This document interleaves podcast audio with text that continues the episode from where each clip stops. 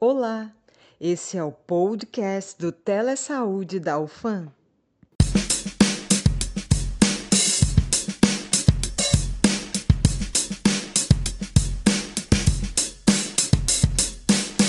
Olá, queridos ouvintes, tudo bem com vocês? Bem-vindos a mais um episódio do nosso podcast do Telesaúde UFAM.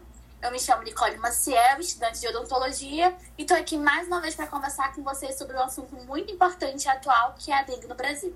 Olá, gente, tudo bem? Meu nome é Lucas Arevalo e eu sou estudante de odontologia. Sejam bem-vindos ao podcast. Oi, gente! Eu me chamo Lara Oliveira e eu sou estudante de odontologia da UFAM. E hoje, juntamente com os meus colegas, mais uma vez, nós iremos trazer um tema muito importante para a nossa saúde, e também muito preocupante, que, como a Nicole já falou, é a dengue no Brasil. Sejam bem-vindos. Bom, você que é nosso seguidor e que está do outro lado da tela e quer interagir com a gente, pode mandar perguntas e questionamentos e dúvidas através do nosso, das nossas redes sociais, que é arroba telesaúdeufam. Então fiquem sempre ligados que tem sempre novidades saindo. Bom, e dando início a mais um episódio, é quase impossível nós não notarmos a presença constante da dengue no Brasil no passar dos anos e a explosão de casos nos últimos meses. Segundo o Ministério da Saúde, o Brasil, desde o início do ano, ele já ultrapassou 240 mil casos de dengue. É, Lara, realmente não está sendo fácil. A dengue é uma doença infecciosa que pode afetar pessoas de toda e qualquer idade. Ela faz parte de um grupo de doenças que a gente chama de arboviroses, que inclusive foi o tema do nosso podcast da semana passada. Isso mesmo, Nicole. O que significa que a dengue é causada por um vírus transmitido por vetores artrópodes, sendo a fêmea do mosquito Aedes aegypti a principal representante no Brasil. O vírus da dengue ele pode ser transmitido ao ser humano pela picada da fêmea Aedes aegypti infectada. E apesar de ser raro, pode ocorrer transmissão de mãe para filho. Como que, que ocorre essa transmissão? Pode ser durante a gestação ou até mesmo por transfusão sanguínea. E é bom lembrar que não há transmissão por contato direto de uma pessoa doente para uma pessoa saudável. Diante de todos esses surtos da doença, existem quatro diferentes tipos do vírus da dengue, que nós chamamos de sorotipos do DNV, que são o 1, o 2, o 3 e o 4. Todos eles, eles podem produzir formas assintomáticas, leves e graves. Em casos extremos, eles podem levar até mesmo à morte, galera. Exatamente. E só para deixar claro que esses sorotipos, eles são tipos diferentes do vírus da dengue.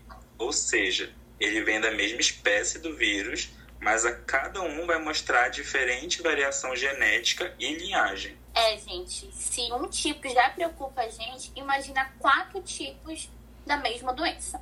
Então, para ficar um pouco mais claro de entender, a gente dividiu aqui característica de cada tipo de. de cada sorotipo né, da dengue. Então, vamos começar. O primeiro sorotipo a gente chama de assintomática, ou seja, é quando a pessoa tem dengue, mas ela não vai nem sentir nenhum tipo de sintoma, vai passar despercebido. E a gente vai para o segundo sorotipo, que a gente chama de dengue clássica, que é quando o paciente apresenta sintomas mais clássicos, como uma febre alta, uma dor de cabeça, ou então uma dor atrás dos olhos. E aí nós passamos para o terceiro sorotipo, que nós chamamos de dengue com sinais de alarme, onde o paciente ele fica mais sonolento, um pouco mais agitado, com uma dor abdominal, né? Ou seja, uma dor na barriga, com vômitos a toda hora, e aí ele vai precisar ir imediatamente ao hospital. E aí, por último, nós temos a dengue grave, que, como o nome já diz, né, é o tipo mais claro deles. E aí a pessoa pode ter sangramentos muito importantes em órgãos como é, o pulmão, então mesmo pelo trato digestivo. Isso mesmo, Nicole. Eu só acho importante ressaltar que todos esses quatro sorotipos eles circulam no território nacional. Mas no Brasil, o tipo 1 ele é o mais presente, seguido do tipo 2. Os tipos 2 e 3, eles são aqueles que vão complicar em infecções oportunas ou em idosos ou em pacientes que já têm alguma doença crônica, como a diabetes, como a pressão alta e outras doenças. E no Brasil, nós sabemos o quanto que a dengue é um problema constante. E ela varia de casos dispersos a verdadeiros surtos epidêmicos, galera. E muitos deles, eles acontecem por causa da chegada de novas mutações do vírus em regiões onde não havia transmissão, ou até mesmo porque houve mudança do vetor do mosquito. Lara, eu acho importante a gente falar, né, que a urbanização, esse crescimento desordenado da população, né, e a falta de saneamento básico e até o nosso clima quente e úmido, ele acaba facilitando para as condições, é, favorecendo a presença do mosquito transmissor. É isso mesmo, Nicole. Na nossa região. Uhum, principalmente aqui na nossa região. E a dengue, Exatamente. ela possui esse padrão sazonal. Ou seja, ela adora algumas estações do ano e ainda assim tem aumento do número de casos e o risco para epidemias, principalmente entre os meses de outubro de um ano a maio do ano seguinte. A respeito da epidemiologia, os casos de dengue no Brasil deste ano já superaram o registrado no pico da epidemia em 2023. De acordo com o Ministério da Saúde, nas três primeiras semanas de 2024, tiveram mais de 130 mil casos de dengue registrados, enquanto que no pico do ano passado tivemos 111.840 casos. Isso mostra o quanto é grave a situação que nós estamos e que precisamos dessas medidas para lidar com esse aumento. É, segundo o boletim né, epidemiológico que foi divulgado agora na terça-feira, no dia 20 de fevereiro desse ano que nós estamos, 2024, o Brasil ele já contabiliza 688.461 casos prováveis de dengue. Esse número ele acaba sendo superior ao total já registrado em 2017, 2018 e em 2021. Então, se a gente for fazer uma comparação com esse mesmo período, só que de agora, de 2023, a gente acaba tendo uma alta de 315%, o que é muito alto. Entre todos esses casos, 5.561 já são de dengue grave e com sinais de alarme, né? Sinais que nós vamos explicar mais um pouco, mas que foram comentados anteriormente por mim e que envolvem aquela dor abdominal intensa e o sangramento pelo nariz. Ao todo, o número de óbitos já chegou a 122, que já foram confirmados só nesse ano. Por região, o Centro-Oeste é que lidera o ranking, seguido pelo Sudeste. Entre os estados do Centro-Oeste, o Distrito Federal é o que contabiliza o maior número de casos. O segundo lugar é ocupado por Goiás.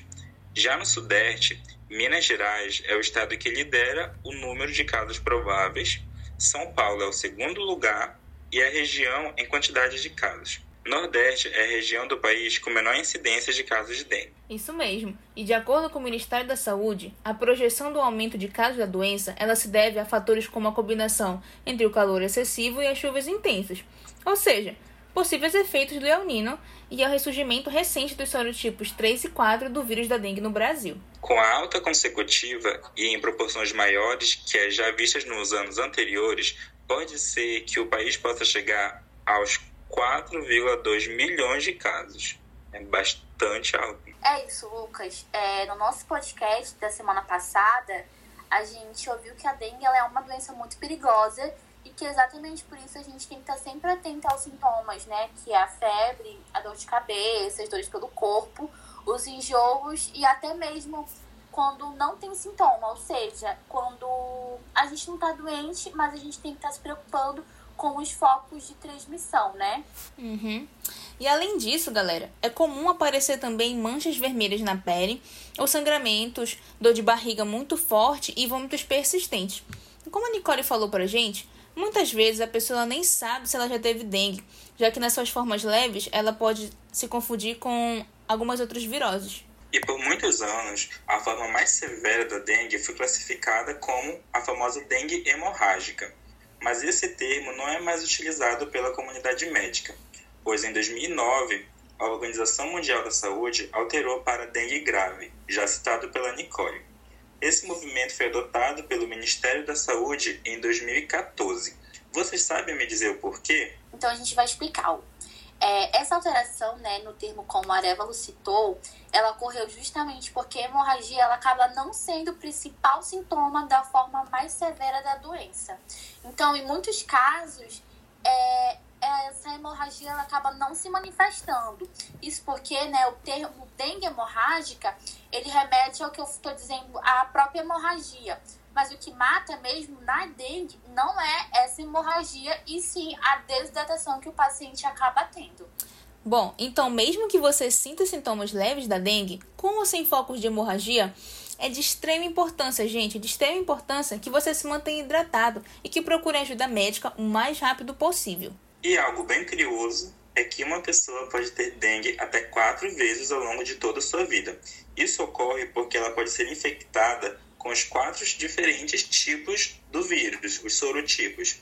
Uma vez exposta a um determinado sorotipo, depois da remissão da doença, ela passa a ter uma imunidade para esse tipo de dengue em específico. Então, falando agora sobre os tipos de dengue, os seus sintomas e as suas complicações que são causadas no sangue pela doença, a gente trouxe aqui uma convidada super especial, que é a doutora Luciana Siqueira, que é uma médica hematologista e vai explicar um pouco sobre o seu diagnóstico é, referente a cada sorotipo que nós já comentamos aqui com vocês. Meu nome é Luciana Gonçalves Siqueira, sou médica hematologista formada pela Universidade Federal do Mato Grosso e pós-graduada pela Universidade Federal do Amazonas e atuo em hematologia desde 2000. Bem-vinda, doutora. É uma honra ter a presença da senhora para discutir conosco esse problema que afeta a todos, né? Como vimos antes, existem quatro tipos de dengue descritas na literatura e todas têm todas vão ter o mesmo diagnóstico? Como é que funciona? O diagnóstico para os quatro sorotipos é, a mes é o mesmo. E doutora Luciana, existem diferentes exames laboratoriais que auxiliam na detecção da dengue. E um deles, que nós vimos, é a prova do laço. Qual é a importância para o diagnóstico da dengue? Você pode nos dizer, por favor? A prova do laço, apesar de muito conhecida, ela é um exame pouco específico para dengue. A prova do laço ela consiste, é, consiste na detecção de fragilidade vascular. Para que, que ela serve especificamente? Para verificação se há ou não extravasamento para fora do vaso de sangue. Ou seja, a plaqueta extravasa e vai aparecer uma manchinha que é a petéquia, que é aquela manchinha vermelha. Tem várias situações onde a prova do laço também é positiva. Então, ele é um exame diagnóstico, mas ele não é específico para dengue, ou seja, ele não tem especificidade. Então, a gente faz como forma de triar para ver se o paciente está com plaquetopenia. Quando tem grandes epidemias que fica inviável triar todo mundo, Aí a gente usa métodos mais fáceis, como o hemograma, que já traz o número de plaquetas para gente. E durante a suspeita da dengue, doutora, o médico ele geralmente pede um exame de sangue, né? correto? Qual a importância desse exame de sangue? Os exames de sangue solicitados na dengue é o hemograma uhum. completo, proteínas totais e frações. Normalmente a gente solicita função hepática e função renal para os casos classificados com uma certa gravidade. Os pacientes assintomáticos e aqueles pacientes que entram numa classificação de acordo com o Ministério da Saúde, que só tem que ser avaliados clinicamente, nós não solicitamos exames, tá? O que é eritrograma? É a parte que fala da concentração do nosso sangue de células vermelhas. Essas células, elas podem estar concentradas pelo extravasamento de líquido, que vai dar uma alteração que chama-se hemoconcentração. Então, meu hematócrito inicial vai estar tá 46 e conforme eu vou piorando, ele sobe para 49,50. A parte dos leucócitos pode ocorrer uma discreta linfocitose ou linfopenia e às vezes monocitose. E na parte das plaquetas, que é o plaquetograma, ela pode estar normal ou diminuída. A plaqueta pode estar abaixo de 150 mil, que é o valor de referência que nós usamos.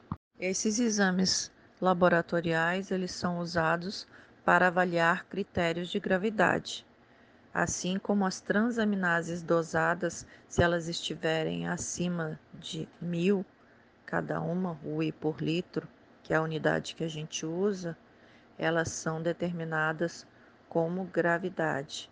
E aí a gente tem que avaliar o paciente de uma forma mais criteriosa, assim como a redução da albumina com a síndrome de extravasamento de líquido para as áreas que não são dentro do vaso, ou seja, dentro da nossa barriga, que chama ascite, dentro do nosso coração, que chama derrame pericárdico, dentro da nossa pleura, que chama derrame pleural. E doutora Luciana, existem sequelas sanguíneas após o acometimento por dengue? Se sim, elas causam alguma limitação? Normalmente a dengue evolui sem nenhuma sequela é, hematológica posterior. São raros casos de PTI pós-dengue, que é púrpura trombocitopênica idiopática, ou seja, ficar com plaqueta baixa após a infecção por dengue. Muito obrigado por esclarecer, doutora, as nossas dúvidas. Foi um prazer ter a senhora conosco no nosso podcast. Bom, diante de tudo isso, eu acho que ficou claro pra gente, né, a necessidade de procurar sempre uma orientação médica, né, Lara? Isso mesmo, Nicole. Todas as pessoas com febre de menos de 7 dias, durante uma epidemia ou por casos suspeitos de dengue, elas devem procurar o tratamento médico em posto de saúde, onde algumas rotinas elas já estão estabelecidas para o acompanhamento, é, conforme a avaliação clínica inicial. Dentre esses tratamentos, nós vamos ter a hidratação oral, que ela pode ser feita com água, soro caseiro ou água de coco, e nós vamos ter também a hidratação venosa. Dependendo da fase da doença, está indicada em todos os casos em abundância. É, não deve ser usado medicamentos à base de AS, né, os famosos AS, anti-inflamatórios como o ibuprofeno e o naproxeno, porque esses dois eles podem aumentar o risco de hemorragia no paciente. A respeito da prevenção e controle da dengue, a melhor forma de se evitar a dengue é combater os focos de acúmulo de água parada, locais propícios para a criação do mosquito transmissor da dengue, o Aedes aegypti.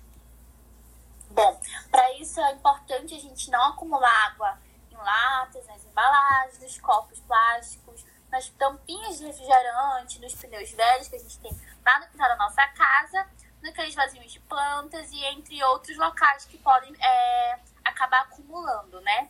É muito importante lembrar que cerca de 75% dos focos dos mosquitos estão justamente nas residências e por isso que é muito importante o papel nosso, né, como sociedade, no combate direto com os criadores do Aedes aegypti. Isso mesmo, Nick. E sobre a vacinação, o Ministério da Saúde ele incorporou a vacina contra a dengue em dezembro de 2023. No entanto, a definição de um público-alvo e regiões prioritárias para a imunização ela foi necessária em razão da capacidade limitada de fornecimento de doses pelo laboratório fabricante da vacina. O público-alvo, neste primeiro momento, tá bom? Vai incluir apenas crianças e adolescentes de 10 a 14 anos, que é o grupo que concentra maior número de hospitalizações por dengue, atrás apenas dos idosos. Vale ressaltar sobre a vacinação que ela pode sim reduzir significativamente o risco né, de contrair a doença, interrompendo a sua propagação, mas nós não podemos abrir mão dos outros cuidados básicos com ela. Então, vamos deixar combinado aqui entre nós. Se a gente tem uma suspeita de dengue, vamos procurar um médico, sempre ter uma orientação né, de uma pessoa que entende mais sobre o assunto. E se você não sabe se tá ou não com a dengue, é importante continuar fazendo seus exames de rotina e atualizar sempre a carteira de vacinação para prevenir não só a dengue, mas também outras doenças. Gente, e adicionando mais um combinado aqui junto com a Nick, é que é muito importante, mesmo a gente já tendo a vacina, combater os criadores é, continua sendo essencial, tá bom? É isso, gente. Participaram desse episódio eu, Nicole Maciel. Eu, Lara Oliveira. Lucas Arevalo. E a gente gostaria de agradecer mais uma vez pela participação especial da doutora Luciana Siqueira, né, por ter aceitado esse convite é, de participar desse episódio sobre a dengue no Brasil. E também agradecer principalmente a você, ouvinte, que está sempre conosco, sempre interagindo nas redes sociais e por acompanhar a gente em mais um episódio muito importante é, com um tema tão relevante e atual, né? É isso mesmo, Nick. Exatamente. Gente, nos sigam nas redes sociais, arroba Telesaúdefã, para ficar por dentro de novos episódios. Tenham um ótimo dia e nós esperamos vocês no nosso próximo encontro. Muito obrigada por participarem hoje. É, e fiquem bem. É isso, muito obrigado, gente. Até o próximo episódio do podcast. E é isso. Beijo. Tchau, tchau. gente.